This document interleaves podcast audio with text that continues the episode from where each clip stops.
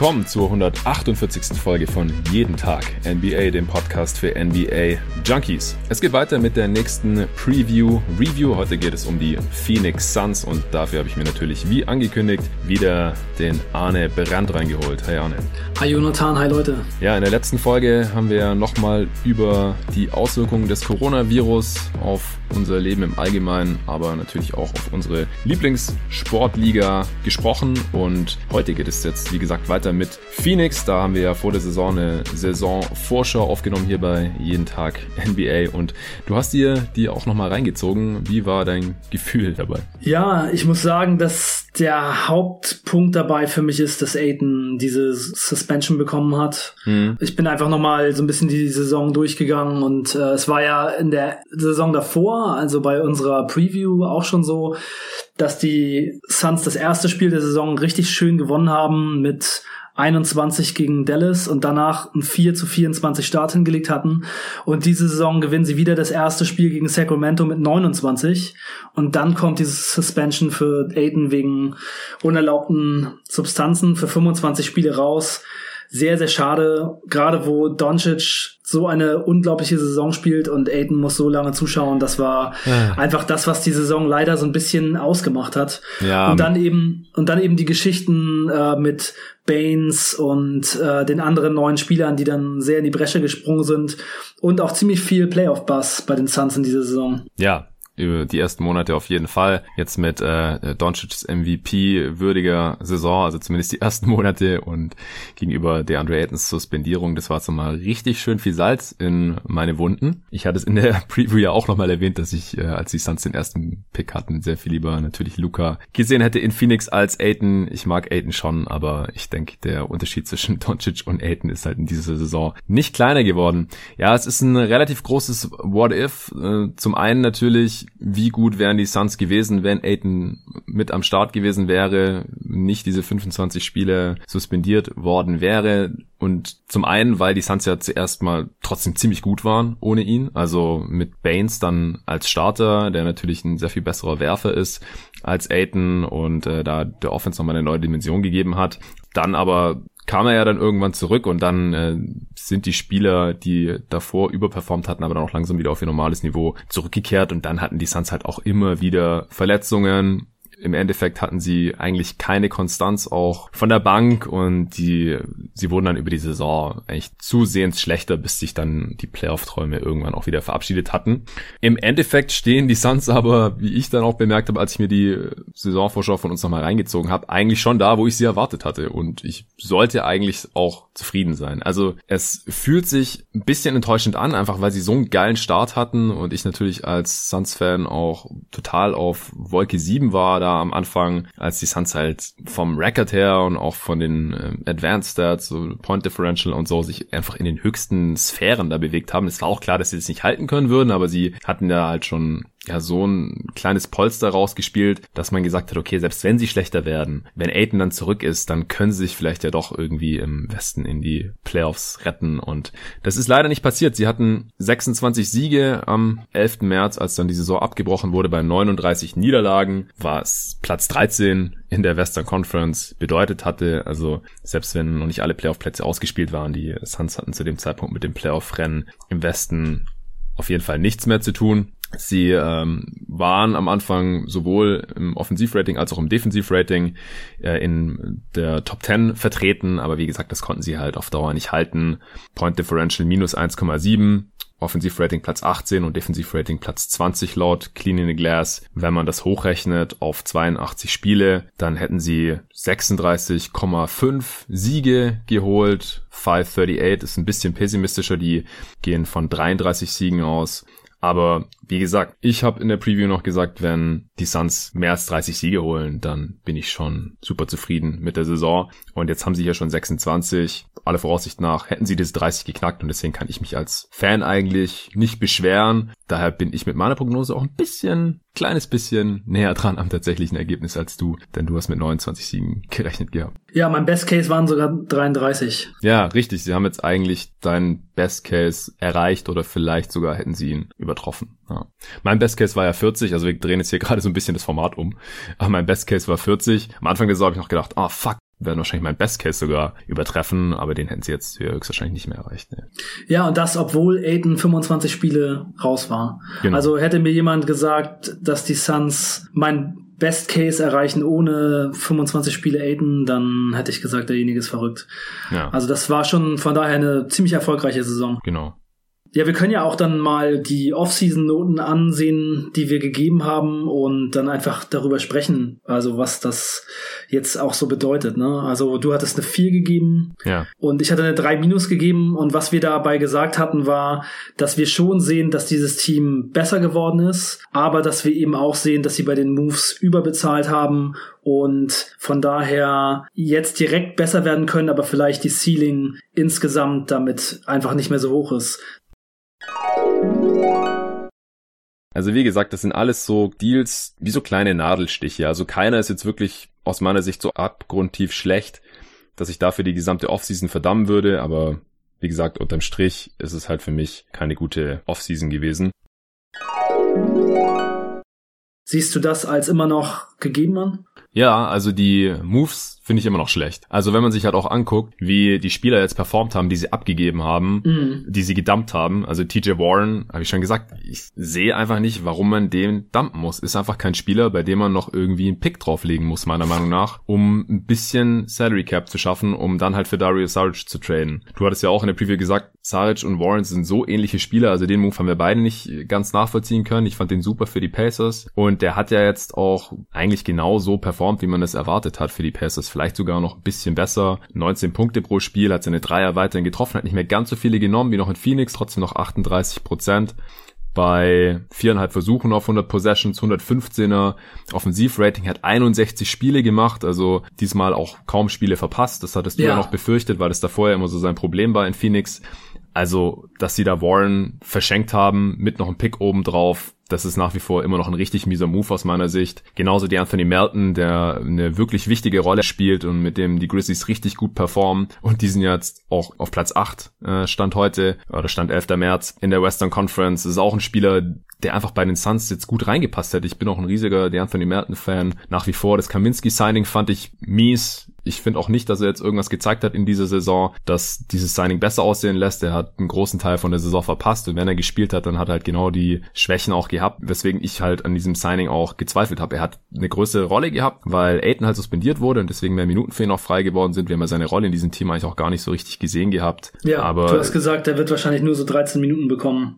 Nee, äh, bei Baines hatte ich Angst, dass er nur 13 Minuten bekommt. Ach so. Ja, wenn wenn Aiton und wenn Aiton ja, startet und ja. Baines dann irgendwie die 13 Minuten, äh, die übrig bleiben auf der 5 nach Aitons ja. 35 Minuten im, im Schnitt oder so und dann habe ich halt gedacht, und wo spielt jetzt Kaminski auf der auf der 4 yeah. oder was? Also ich fand die ganzen Moves damals schon schlechtes Asset Management, auch Cam Johnson, ja, der hat jetzt eigentlich die Erwartungen wahrscheinlich erfüllt. Ja, äh, nimmt richtig viele Dreier und trifft die auch gut mit fast 40 Prozent. Äh, nimmt über 10 3 auf 100 Possessions, also da kann man sich wirklich nicht beschweren, hat auch noch ein bisschen mehr gezeigt als reines Shooting, aber für ihn runter zu traden und dann trotzdem noch ein 11 zu ziehen, während man Brandon Clark haben könnte, der halt genau der Spieler ist, den man da auf der 4 gebrauchen könnte. Ich habe in der Preview Brandon Clark so nachgetraut, jetzt spielt er genau die Saison, die ich erwartet yeah. habe, aber halt leider fürs falsche Team.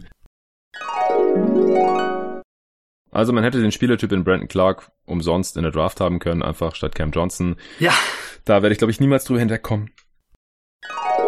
you Immer wenn ich Brandon Clark sehe, muss ich sofort an dich denken. Ja, das finde ich echt schön.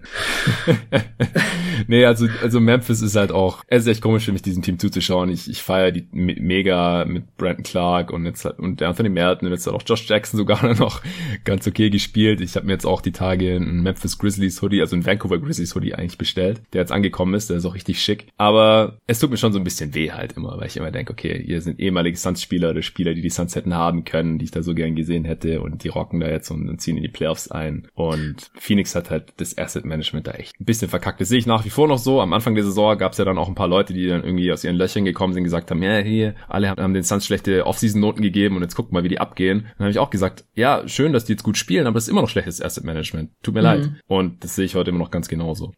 Ja, was würdest du denn jetzt für eine Note geben für die Offseason, wenn du jetzt, wo diese Saison gesehen hast? Ist es das, was du erwartet hast oder musst du dann nochmal korrigieren? Nee, ich bleib bei der 4, wie gesagt. Also Also die Suns haben ja besser gespielt oder meine Erwartungen leicht übertroffen. Und ich habe auch gesagt, ich verstehe, dass man jetzt hier den nächsten Schritt gehen will. Ja. Aber die Spiele, die man abgegeben hat, die haben halt genauso gut gespielt, wie ich es halt erwartet habe. Oder haben meine Erwartungen halt auch erfüllt. Und Saric hat jetzt auch nicht besser gespielt, als ich gedacht hätte. Cam Johnson hat mich jetzt nicht total von den Socken gehauen. Ähm, Aaron Baines hat am Anfang super gespielt, hat dann aber auch stark abgebaut und richtig viele Spiele auch verpasst. Also auch das ist ein bisschen ambivalent. Ich fand den Trade für ihn und quasi den Pick äh, für Ty Jerome ja eigentlich auch ganz gut. Äh, Ricky Rubio fand ich als Signing auch super, auch wenn äh, das Team stark darunter gelitten hat, dass er dann im Januar auch total eingebrochen ist. Viele schieben es auf die Geburt seines Kindes, seines ersten Kindes, dass er anscheinend dann nicht mehr genug Schlaf bekommen hat und so.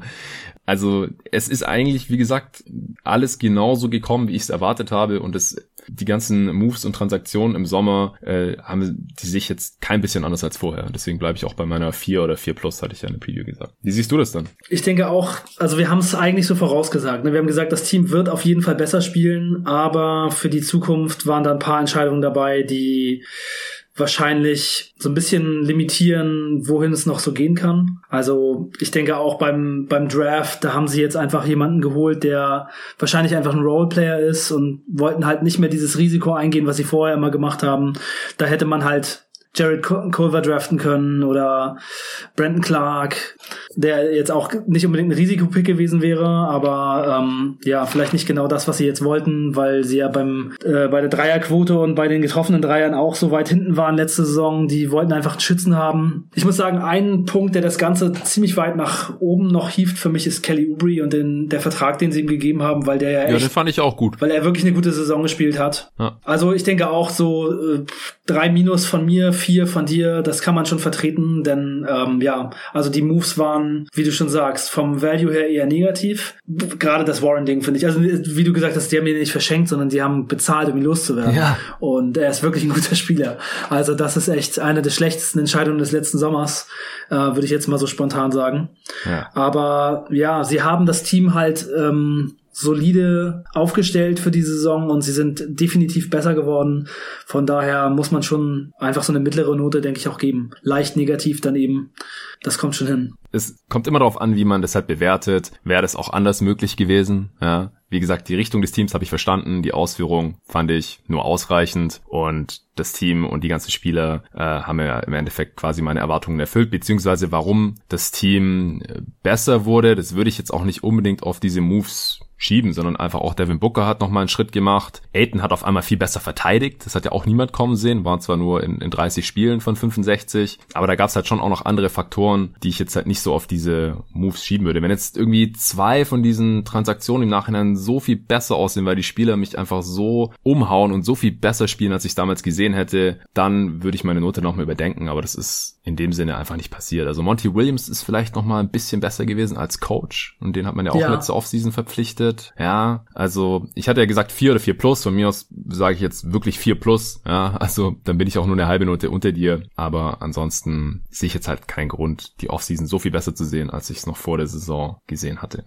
Ja, das kann ich verstehen. Eine Sache noch, die wir auch nicht kommen sehen haben und die die Leistung der Suns noch ein bisschen beeindruckender macht, ist, dass Tyler Johnson überhaupt keine Rolle gespielt hat, beziehungsweise eine sehr schlechte Saison gespielt hat. Und zwar so schlecht, dass die Suns ihn dann lieber entlassen haben, als ihn weiter aufs Parkett zu schicken. Ich hatte ja sogar damit gerechnet, dass er quasi alle Backup-Minuten auf der 1 und 2 sieht, hinter Rubio und Booker. Erstens in Ermangelung anderer Kandidaten, wo ich mir sicher war, dass die Spielzeit sehen. Also Ty Jerome, Elio Kobo, Javon Carter, da war ich mir jetzt nicht sicher, ob da irgendjemand sicher der Rotation ist. Und ich habe gedacht, mit Tyler Johnson hat man einfach einen soliden Wett drin, der gerade in seiner Prime ist, Age 27 Season und der halt auch in der Vorsaison für, in den paar Spielen, die er für die Suns noch gemacht hatte, nachdem er ihn per Trade geholt hat, dann hat er sich ja auch verletzt, so gut aussah und einfach so viel besser war als alles andere, was die Suns da auf den Guard-Positionen hatten, neben Devin Booker, dass ich gedacht habe, ja, der spielt safe seine Rolle und der war aber richtig mies. Also Offensivrating von 98, 38% aus dem Feld, 29% von der Dreierlinie, der, also der, der hat im Endeffekt nur 500 Minuten gespielt, aber immer wenn er gespielt hat in seinen 31 Spielen, war der irgendwie total von der Rolle und dann konnte man auch seinen Expiring Deal offensichtlich ja nicht traden oder wollte ihn nicht traden, sondern hat ihn dann einfach nur entlassen. Und entsprechend mehr mussten dann halt eben auch die genannten Carter und vor allem Okobo spielen äh, hinter Rubio. Das, äh, damit hatte ich überhaupt nicht gerechnet. Und dass die Suns trotzdem halt noch äh, hier auf Kurs zu über 30 Siegen waren, das ist auf jeden Fall auch nochmal beeindruckend. Ja, und äh, du hattest ja gesagt, ähm, Aiden und Booker sind natürlich ähm, die Foundation und einfach die Zukunft des Teams und dass diese Saison das Team besser wird, das haben wir ja beide gesagt, also dass sie, dass sie einfach den nächsten Schritt machen müssen. Hast du denn das Gefühl, dass das Team schon das Potenzial hat, im nächsten Jahr die Playoffs dann tatsächlich auch zu erreichen oder muss dafür noch ordentlich was passieren? Also zum Beispiel so jemand wie Saric, von dem der jetzt bezahlt werden müsste. Glaubst du, dass der jemand ist, mit dem man in die Playoffs kommen kann oder wie sollte das Team jetzt weitermachen? Ja, also vom Spielertyp ist Saric da jetzt nicht so verkehrt, aber er ist wahrscheinlich vom Niveau her noch ein bisschen zu schlecht. Also man braucht wahrscheinlich einen, einen besseren fünften Starter oder halt eine, eine, bessere Option auf der vier neben Aiton. Also was dem Team fehlt, ist halt Tiefe noch vor allem. Also ich glaube, dass so die fünf bestehend aus Rubio, Booker, Bridges, Oubre und Aiton gut genug sein kann für die Playoffs in der nächsten Saison, vorausgesetzt, die entwickeln sich alle noch ein bisschen weiter, außer Rubio, der ist, was er ist, aber die anderen haben ja alle noch ein bisschen Luft nach oben und vor allem, man hat ja auch bei allen jetzt einen Schritt nochmal nach vorne gesehen, bei den jüngeren Vieren davon. Und dann braucht man halt noch zwei, drei solide Spieler von der Bank. Und das hatte man jetzt halt überhaupt nicht. Also die Suns konnten ihre Verletzungen einfach überhaupt nicht wegstecken und man muss halt einfach nochmal dazu sagen, sie hatten genau zwei Spieler, die überhaupt mindestens 60 Spiele gemacht haben. Booker hat 62 gemacht, also auch nur drei verpasst und Bridges hat als einziger Spieler alle 65 Spiele gemacht. Und ansonsten haben alle Spieler signifikant Spiele verpasst. Also Aiton, wie gesagt, hat nur 30 gemacht. Der wurde nicht nur suspendiert, sondern äh, ist auch nochmal relativ übel umgeknickt. Direkt nachdem er wieder zurückkam, das war dann auch nochmal so ein Dämpfer. Oubre hat nur 56 58 gemacht, Rubio 57, Baines nur 42, also auch über 20 Spiele verpasst. Auch Cam Johnson hat ständig Spiele verpasst, der hat keine 50 gemacht. Also da war wirklich dauernd irgendjemand verletzt und das Team ist einfach nicht tief genug, um diese Verletzungen dann auch von nur einem Starter irgendwie aufzufangen. Das war wirklich sehr, sehr frustrierend als Fan, weil man immer dachte, ja, jetzt hat das Team mal wieder ein, zwei in Folge gewonnen und hat sich wieder irgendjemand verletzt. Und dann mhm. halt klar, man kann es nicht kompensieren, man ist entweder, fällt man direkt in der Offense oder in der Defense total ab. Und ich denke, wenn man das irgendwie beheben kann und ein Aiden dann vielleicht nicht suspendiert wird oder irgendwas Blödes passiert, dann kann man wirklich in der nächsten Saison schon um die Playoffs mitspielen, ja. Und wie siehst du das Signing von Rubio jetzt im Nachhinein? Also wir hatten ja schon gesagt, dass es einerseits sehr wichtig ist, sie so einen erfahrenen Point Guard zu haben und auch einen guten Passer. Passing war ja auch in der Saison vorher die größte Schwachstelle eigentlich des Teams. Ja. Wie hat dir so der Fit mit Booker und Rubio gefallen? Und du hattest auch gesagt, dass sie die möglichst staggern sollen. Haben sie das gemacht? Weniger, als ich mir das erhofft hatte. Also das hat man nicht in der Form gesehen, dass immer einer von beiden drauf war, solange das Spiel kompetitiv ist. Ansonsten hat Rubio meine Erwartungen eigentlich ziemlich genau erfüllt. Er hatte ja auch die beste Saison seit seiner Minnesota-Zeit, war effizienter als er in, in Utah war. Also man hat schon gesehen, dass er in dem System wieder ein Stück weit mehr aufgeht, hat wieder mehr Assists gespielt. Wenn er halt nicht diesen Einbruch gehabt hätte, Mitte der Saison, der das Team dann halt schon ein Stück weit mit runtergezogen hat, das hat halt auch nochmal gezeigt, wie wichtig er ist, weil hinter ihm kam halt noch ein Okobo, den ich eigentlich schon gar nicht mehr in der Rotation gesehen hatte, weil vor der Saison gab es wirklich Gerüchte, dass er getradet werden soll und halt ein Javon Carter, der halt überhaupt nichts an Playmaking mitbringt, der im Prinzip ein 3D-Guard ist auf der 1 und äh, Rubio hatte halt einen, einen grauenhaften Januar. Da hatte er ein True Shooting von 47 Prozent, Offensivrating von 101. Und es ist halt ein äh, richtig übler Abfall im Vergleich zu den drei Monaten davor und auch zu den zwei Monaten, die danach wieder kamen. Und derzeit haben die Suns halt quasi den Anschluss an die Playoff-Plätze in der Western Conference verloren.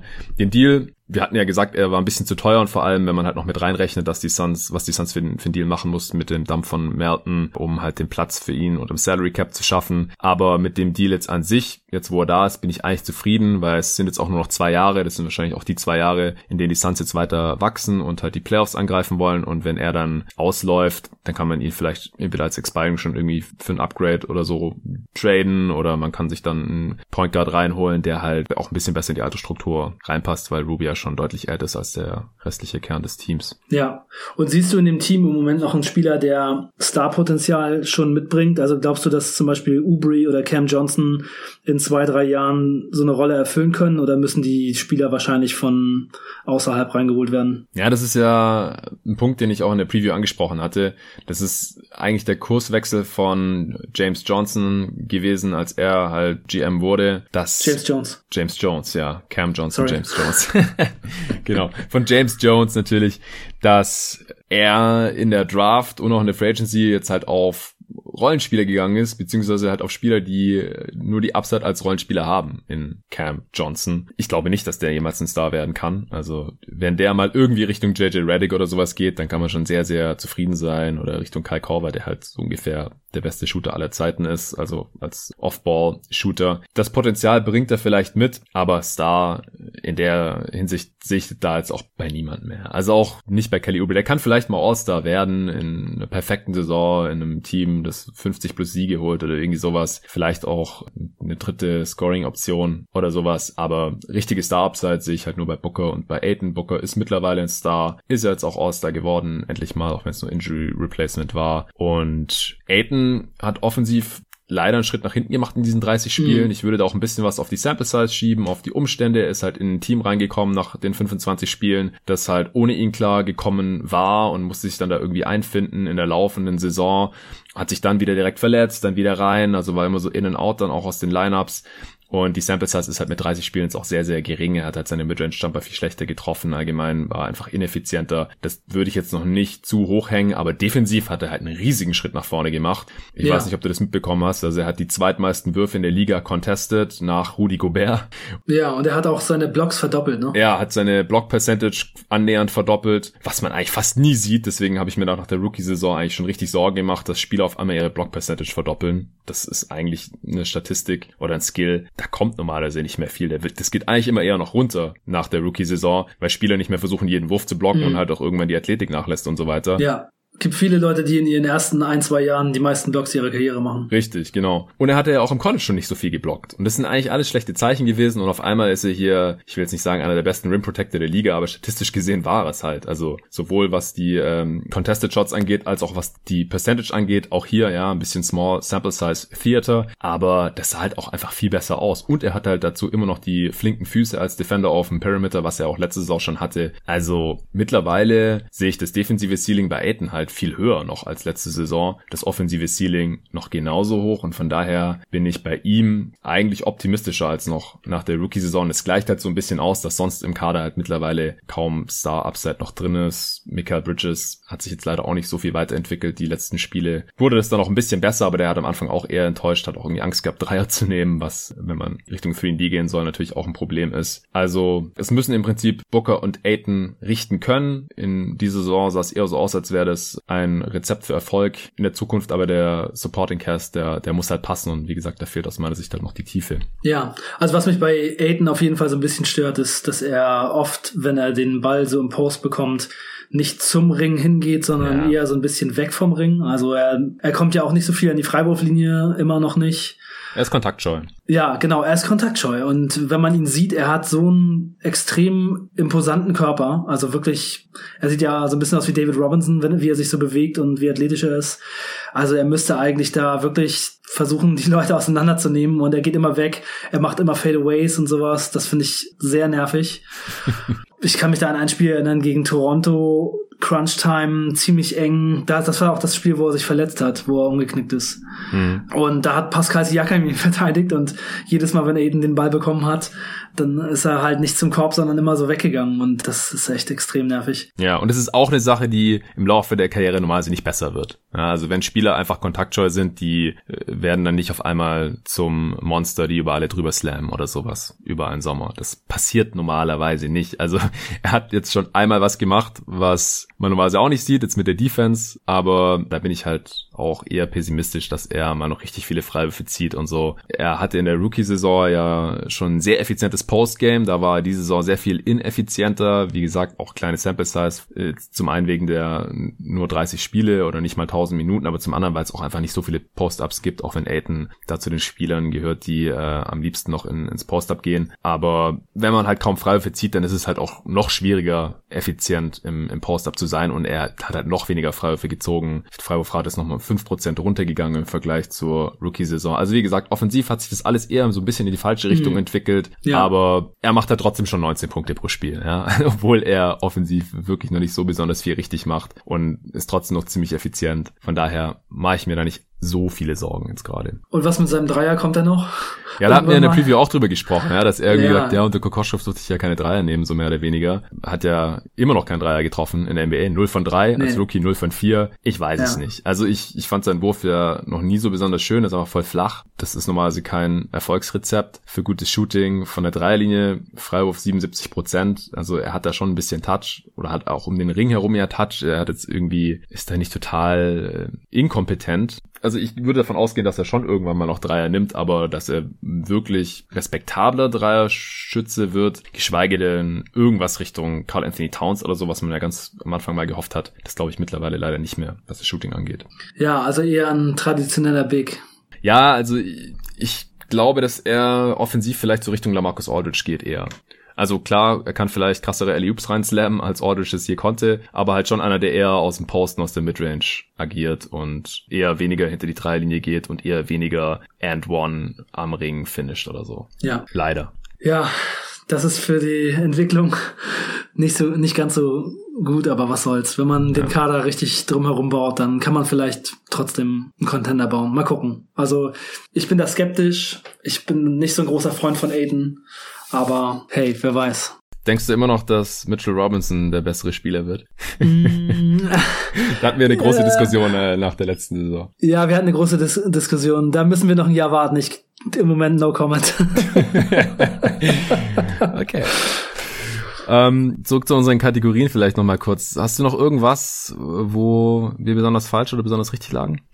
Äh, wir, also ich hatte gesagt, dass die Suns wahrscheinlich wieder eine Bottom 5 D haben werden. Und du hattest mir da so ähm, im letzten Satz, glaube ich, des Podcasts so einigermaßen zugestimmt, dass es schon sein kann. Hm? Ja, da lagen wir auf jeden Fall daneben. Das ist besser geworden. Ja, da und, bin ich auch sehr positiv überrascht. Ja, also die Defense ist wirklich eine große Überraschung, finde ich. Also mit Aiton, der so einen großen Schritt nach vorne gemacht hat und auch wie sie sich mit Baines gehalten haben. Ja, da waren sie ja am Anfang richtig gut. Da hat auch ja. Devin Booker richtig gut verteidigt am Anfang der Saison. Also alle hatten einfach Bock wie nie zu verteidigen. Das hatte ich echt seit Jahren nicht mehr gesehen, so in Phoenix. Ja, also da Monty muss man echt Monty Williams genau ja. großes Lob aussprechen. Ja, die haben ja auch so super hart gespielt und ja. so äh, total viele Fouls auch gemacht, nichts Leichtes zugelassen und so. Das war auf jeden Fall gut und eine große Überraschung. Da war ich auf jeden Fall ein bisschen daneben. Ja, ansonsten. Hm. Ja, bei der Offense, äh, du hast gesagt im Best Case 20. Ja, und da habe ich schon relativ vehement widersprochen. Und dass man offensiv vielleicht ja so Richtung 20. gehen kann, aber viel mehr traue ich dem Team eigentlich nicht zu. Im also, Best Case 20. offensiv, echt? ja, ich meine, sie haben so viele Spieler, die so ineffizient sind. Ja, und im nice. Endeffekt sind sie Platz 18 geworden. Also ja. ich habe gesagt, wenn sie nicht jetzt mal irgendwie Richtung Mittelmaß kommen in der Offense, dann sollte man vielleicht doch nicht auf Booker und Aiton als stützende Zukunft bauen, denn die hatten ihre Stärken ja vermeintlich beide in der Offense als äh, Spieler mit Star-Talent. Hast du gerade eine Zahl da, wie es denn mit Booker und Aiden auf dem Feld aussieht, die Offense? Nee, habe ich jetzt gerade nicht parat, kann ich aber gleich mal gucken. Ja. Hast du noch irgendwas? Ansonsten könnte man demnächst zu unseren Prognosen kommen, wobei wir die ja auch schon einigermaßen besprochen haben. Fällt dir noch irgendwas sonst sonst? Nee, ich glaube, so weit haben wir es. Also ich hätte nicht unbedingt gedacht, dass Booker All-Star werden kann im Westen. Das ist schon auch als Injury Replacement, aber eine ganz gute Sache. Hat auch echt eine gute Saison gespielt. Ja, wir hatten auch noch über ihn diskutiert äh, als Fantasy-Pick, mhm. weil er zum damaligen Zeitpunkt relativ niedrig gerankt war bei ESPN und ich habe seine Saison da relativ gut prognostiziert. Und bei Booker, also der hat ja letzte Saison schon ziemlich fabelhafte Stats aufgelegt, mal abgesehen von den Turnovers. Ich denke, die Turnovers werden runtergehen und ich denke, die Quoten werden tendenziell hochgehen. Ich glaube auch, dass er ein Bounceback hier bei den Dreiern haben kann, weil das war schon ziemlich flukig schlecht letztes Jahr. Ja. Ich glaube aber trotzdem, dass er nicht sehr viel weniger Assists auflegen wird und vielleicht sogar auch noch mehr Punkte. Und dann äh, kann man ihn noch relativ hoch picken, was ich auch gemacht habe in unserer ESPN Fantasy League. Weißt du noch, wo ich ihn gepickt habe? Ich weiß es nicht mehr so genau, aber ich würde mal schätzen, so 18 oder so. Wir waren, waren wir nicht zwölf in der Liga und mein erster Pick war Siakam und dann war ich gleich nochmal dran, weil ich der zwölfte war und dann müsste er der 13. Pick gewesen sein, weil ich habe ja. gleich Devin Booker genommen. Ist ganz schön hoch, aber. Ist, ist ganz schön hoch. Äh, es war auch noch Luka Doncic auf dem Board, den du dann an 16 oder so genommen hast. Der wäre noch, bess noch bessere Pick gewesen. Also es gab vielleicht noch so zwei, drei Spieler, die man eher hätte nehmen können. War ein Fanpick, ich gebe es zu. Aber im Nachhinein, also ich wurde ein bisschen ausgelacht für diesen Pick da im Chat, kann ich mich erinnern. Von wegen, oh, Fanboy und so. Aber ich bin zufrieden mit dem Pick und ich war ja dann auch Erster in der Liga. Ja, du hattest auf jeden Fall bei der Liga ein extrem gutes Team. Richtig krasses Team, das äh, richtig korrekt ist. Aber hat Nils dich nicht rausgeworfen? Äh, ja, hat er, weil ich in der Woche, ich hasse dieses Format ja auch dann, dieses Player-Format, ja. ja. Weil ich hatte in der Woche dann vier Verletzte. Ich musste dann auch noch richtig gute Spieler droppen, die halt gerade irgendwie ein Ankle Sprain hatten oder sowas. Also Fred Van Vliet. Ja, weil Nils so extrem äh, aggressiv gespielt hat, ne? Der hat die ganze Zeit ja, immer neue Spieler rein. Genau, und der hat dann, der hat dann, in, ich, ich hasse diesen Modus, ja, sieben Acquisitions pro Woche erlaubt. Was soll das denn, ey? Dann hat Nils hat sein halbes Team gedroppt, sieben Dudes reingeholt, die halt alle gut waren in der Liga und Maximum an Spielen hatten und natürlich niemand verletzt dann. Und dann hat er mich ganz knapp geschlagen in, in ja, einigen er hat Kategorien. mich immer angerufen und gesagt, pass auf, ich schmeiß ihn raus. Und Jonathan hat in der Saison wirklich fast alles gewonnen. Ja, ich war Erster und dann in den Playoffs bin ich ja. gleich rausgeflogen. Unschlagbares Team. Ja, ich hatte mir dann noch Curry geholt, dann hieß es, der kommt Sonntag zurück und Montag ging das Matchup los und dann kam der ja doch erst Mittwoch und dann das nächste Spiel hat er auch wieder ausgesetzt. Wie gesagt, Red Van Vliet musste ich droppen. Dann ähm, musste ich noch, na, wie heißt der von den Celtics? Jalen Brown. Jalen Brown, genau, den musste ich droppen und ey, das hat wirklich wehgetan. so eine geile Saison gehabt. Und als letzt, ich hatte ja den, wie gesagt, den letzten Pick in dieser Draft an 12 und dann lief es richtig gut mit Booker und Co und dann so ein Ende. Und dann eine Woche später war ja dann eh die Saison abgebrochen. Ja, zum Glück. Also ich stehe immer noch auf eins, offiziell in dieser Liga. Weil die Playoffs wahrscheinlich auch nie zu Ende gespielt werden. Ja, ich hatte auch einige Ligen, in denen ich äh, den Championship, die Championship schon so gut wie sicher hatte und äh, dann war alles aus. Hm, na gut. Also äh, mit Booker und Aiton stehen auf jeden Fall die Suns bei einem Netrating von plus 3,3 und die Offense. Das ist, doch, das ist doch schon ganz gut für so ein Team. Ja, genau. Und ansonsten mit Booker auf dem Feld ist die Suns Offense bei plus 12,6. Das ist das 98. Percentile. Und mit Aiton plus 0,5 immerhin. Also Ohne auch, Booker? Nee, das habe ich jetzt nicht gefiltert. Aber Ah, ja. Ich bin, wie gesagt, da ist auch die Sample ist einfach nicht besonders groß Ja. mit Aiden jetzt. Ich bin da, wie gesagt, relativ zuversichtlich mit den beiden als Stütze für die Zukunft. Aber wie gesagt, das Team braucht noch ein bisschen Tiefe und dann kann man am besten vielleicht auch mal um die Playoffs mitspielen nächste Saison. Und diese Saison, ich hatte gesagt, jeder Sieg über 30 ist ein Bonus. Von daher Ja, dann hätten wir es. Wir haben noch mal vier Preview-Reviews. Ich habe ja jetzt die Frequenz hier ein bisschen runtergefahren, machen nur noch so ein, zwei Preview-Reviews pro Woche. Von daher kommen die dann irgendwann in den nächsten Wochen verteilt. Ansonsten gibt's auf absehbare Zeit wahrscheinlich noch jede Woche ein anderes Format. Zurzeit sind es ja die Redrafts. Arne, du hast ja auch schon mal reingehört und mir ein bisschen äh, Feedback gegeben. Und vielleicht nehmen wir da auch mal einen zusammen auf. 2003 hattest du mir schon Feedback gegeben, glaube ich. ja, ich habe einige noch gehört. Und würdest du uns irgendwo vehement widersprechen? Was Ja, ist dein also ich- Approval als, du bist ja auch so ein äh, NBA-Historiker ein bisschen. Ja, ich, äh, da müsste ich jetzt noch mal reinschauen, ähm, um dazu genau was sagen zu können. Also ich weiß, bei dem 2003er, da war so der Punkt, bei dem ich am meisten nachgedacht habe, ob ich Bosch oder Carmelo Anthony zuerst nehmen würde. Mhm. Und ich bin nie so der Riesenfreund von Carmelo Anthony gewesen. Also ich denke schon, dass er unter Umständen in einem anderen Team, das besser zu seinen Fähigkeiten passt, vielleicht auch ein bisschen mehr Erfolg hätte haben können. Aber naja, Chris Bosch, der hat halt auch richtig krasse Statistiken aufgelegt, äh, wenn er nicht mit zwei anderen Stars zusammen gespielt hat. Und er war eben auch noch ein ziemlich guter Typ, um ihn halt als zweite oder dritte Geige einzubauen. Ja. Und ein sehr guter Verteidiger und hat halt einfach auch sich nicht beschwert, hat sich einfach so eingegliedert und so. Ähm, ja, da wäre ich, glaube ich, eher bei Bosch gewesen als, als Mello. Aber Mello war natürlich schon auch ein ganz schön guter Spieler, oft All-NBA-Team und Scoring-Champion und so. Ja. Keine einfache Entscheidung. Also ich muss schon sagen, ich konnte euren Begründungen immer sehr gut folgen und finde, ihr habt das schon ziemlich gut gemacht. Interessant, das alles äh, so nochmal aufgerollt. Und ich mag das auch total gerne. Also ich ja. bin auf jeden Fall so ein bisschen Draft-Experte und wer weiß, wenn wir die ganzen Preview-Reviews irgendwann durchhaben und du hast noch nicht alle Jahre, dann würde ich mich auch mal beteiligen. Vielleicht auch eher so ein paar 90er-Drafts oder so. Den 96er vielleicht.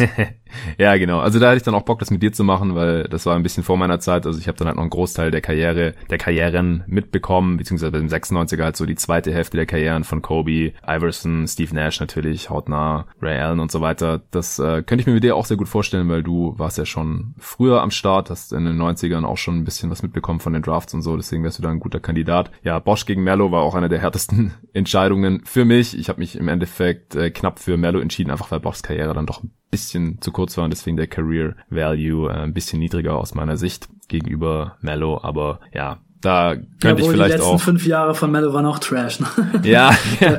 Ich hätte lieber keinen Bosch als den Mello der letzten ja. fünf Jahre. Äh, ich glaube auch, dass ich da jeden Tag morgens aufwachen könnte und mich wahrscheinlich im Wechsel dann entscheiden würde für, für Mello und Bosch. Oder ja. jetzt mal gucken, wenn Mellos Karriere irgendwann auch zu Ende ist, dann sehe ich das vielleicht dann auch nochmal anders. Ja, bei dem 2003er Draft ist es ganz witzig. Ich habe äh, mir den kompletten, die komplette erste Runde schon zweimal bei YouTube angesehen. Ja, ist auch der einzige, der verfügbar ist. Ich habe da mal geguckt, 2000 2004, 5, 6 und so, die gibt's alle nicht auf YouTube leider. Ja, schade. Mhm. Aber das ist halt echt interessant, weil Milicic war ja der zweite Pick und das war halt zu der Zeit ähm, auf jeden Fall, also da hat sich keiner beschwert. Da war Jay Billers zum Beispiel äh, da am Set mhm. und der hat gesagt, ja, kann man auf jeden Fall machen. Und ich habe gerade neulich noch äh, das Ding auch bei Bill Simmons gehört, auch den 2003er, die haben den auch vor kurzem gemacht. Ja, mit Chad Ford. Ja, genau. Und da haben die noch diese Geschichte erzählt, dass Milicic in die Staaten gekommen ist und äh, vorm Draft Workouts machen wollte. Und die Pistons haben in der gleichen Halle in New York auf dem Feld nebenan trainiert. Und dann haben die das Training gestoppt und dann sind alle Pistons-Spieler und Trainer rübergegangen und haben sich so einen individuellen Workout von Milicic angeguckt. Und bei dem Workout ging bei Milicic alles. Und dann haben sie sich entschieden, ihn zu draften. Ja. so kommt's manchmal. Hat er Dreier getroffen und alles anscheinend. Ja. Genau. Ja, da sah er dann richtig gut aus. Ja. Danach ging nicht mehr so viel. richtig. Der Tag seines Lebens. ja, der äh, hat ihm auf jeden Fall einiges an Kohlen beschert. Ja, ist schon interessant dann auch mal solche Pots anzuhören mit Chad Ford, der halt dann bei den ganzen Scouting-Trips dabei war und da irgendwelche Anekdoten raushauen kann und der halt den Intel hat bei den ganzen äh, Managements und so. Dann kann man halt die Entscheidungen der Teams damals zumindest auch bisschen besser verstehen oder halt auch nachvollziehen, wie gerechtfertigt war jetzt zum Beispiel Milicic an zwei damals. Klar, im Nachhinein sah es natürlich ganz anders aus. Wir haben dann an 30 gewählt, falls ihr den Pod noch nicht gehört habt. Da habe ich mit Nico Gorni zusammen nochmal die gesamte erste Runde durchgedraftet, einfach auch, weil die 2003er Draft zu tief war. Und 2004 und 5 haben wir dann noch die Top 20 geschafft und 2006, der äh, kam in der vorletzten Folge. Da mussten wir dann nach der Lottery wirklich aufhören, weil das war echt eine der miesesten Classes. Also nicht nur, weil sie keinen Superstar hatte, sondern auch kaum NBA-Spieler. Also wir mussten dann wirklich aufhören und haben dann noch ein paar Honorable Mentions rausgehauen. Aber die 2007er Klasse wird wieder besser, 2008 auch richtig gut. Also da kommen noch einige schöne Classes auf uns zu und kann mir auch gut vorstellen, dann irgendwann, äh, wenn wir hier durch sind mit unseren äh, Preview-Reviews, Arne, dass wir dann mal vielleicht so einen 90er Draft uns vornehmen. Oder auch sich Anfang 2000er, die gibt's ja auch noch, 2001, 2. Die, äh, Wer war denn der First Pick im 2006er Draft? Äh, bei uns? Ähm, nee, in dem Original-Draft. Bargnani. Ja, äh, ich wollte schon sagen, Andrea Bargnani. Ja, richtig. Andrea ja, Bargnani. Also es, es, es, es gab zwei Stars mit Lowry und Aldridge und dann äh, kommen halt schon äh, JJ Reddick, Rondo, Rudy Gay, Paul Millsap, den haben wir an drei genommen. Mhm. Und dann. Der war ein Zweitrunden-Pick. Ja, richtig, genau. Crapshoot. Ja, also es gab auch richtig viele Busts da in, in der Lottery, so Mohamed Sene, Patrick O'Brien, ganz ja. üble Geschichten. nice. Ja, hören dir gerne noch an, Arne, und natürlich auch jeder der Hörer, der sich noch nicht reingezogen hat, äh, kann man sich ja jederzeit reinziehen und auch die 16 anderen Preview-Reviews, die schon erschienen sind, äh, kann man sich jederzeit noch reintun, denn seit dem 11.3. ist nichts mehr passiert und damit natürlich auch seit den Preview-Reviews nichts, die ich mit dem jeweiligen Kollegen aufgenommen habe, mit dem ich die Saisonvorschau vor der Saison damals im September, Oktober aufgenommen hatte. Das heißt, 13 fehlen jetzt noch. Die kommen auch noch über die nächsten Wochen, ein paar Redrafts noch und dann sind noch ein paar andere Formate geplant. Wie gesagt, die ganzen Draft-Geschichten, äh, die fange ich dann wahrscheinlich erst an, wenn auch ein Draft-Termin feststeht. Ich freue mich drauf. Vielen Dank fürs Zuhören. Ihr könnt Arne gerne folgen auf Twitter, wenn ihr möchtet, unter @arnebrand mit 3R und DT und mir unter jeden Tag NBA überall Instagram, Facebook, Twitter. Ihr könnt auch gerne Mail rüberfeuern, wenn ihr Feedback geben wollt unter jeden Tag NBA at gmail.com. Vielen Dank dafür und bis zum nächsten Mal. Ciao Leute, bis dann.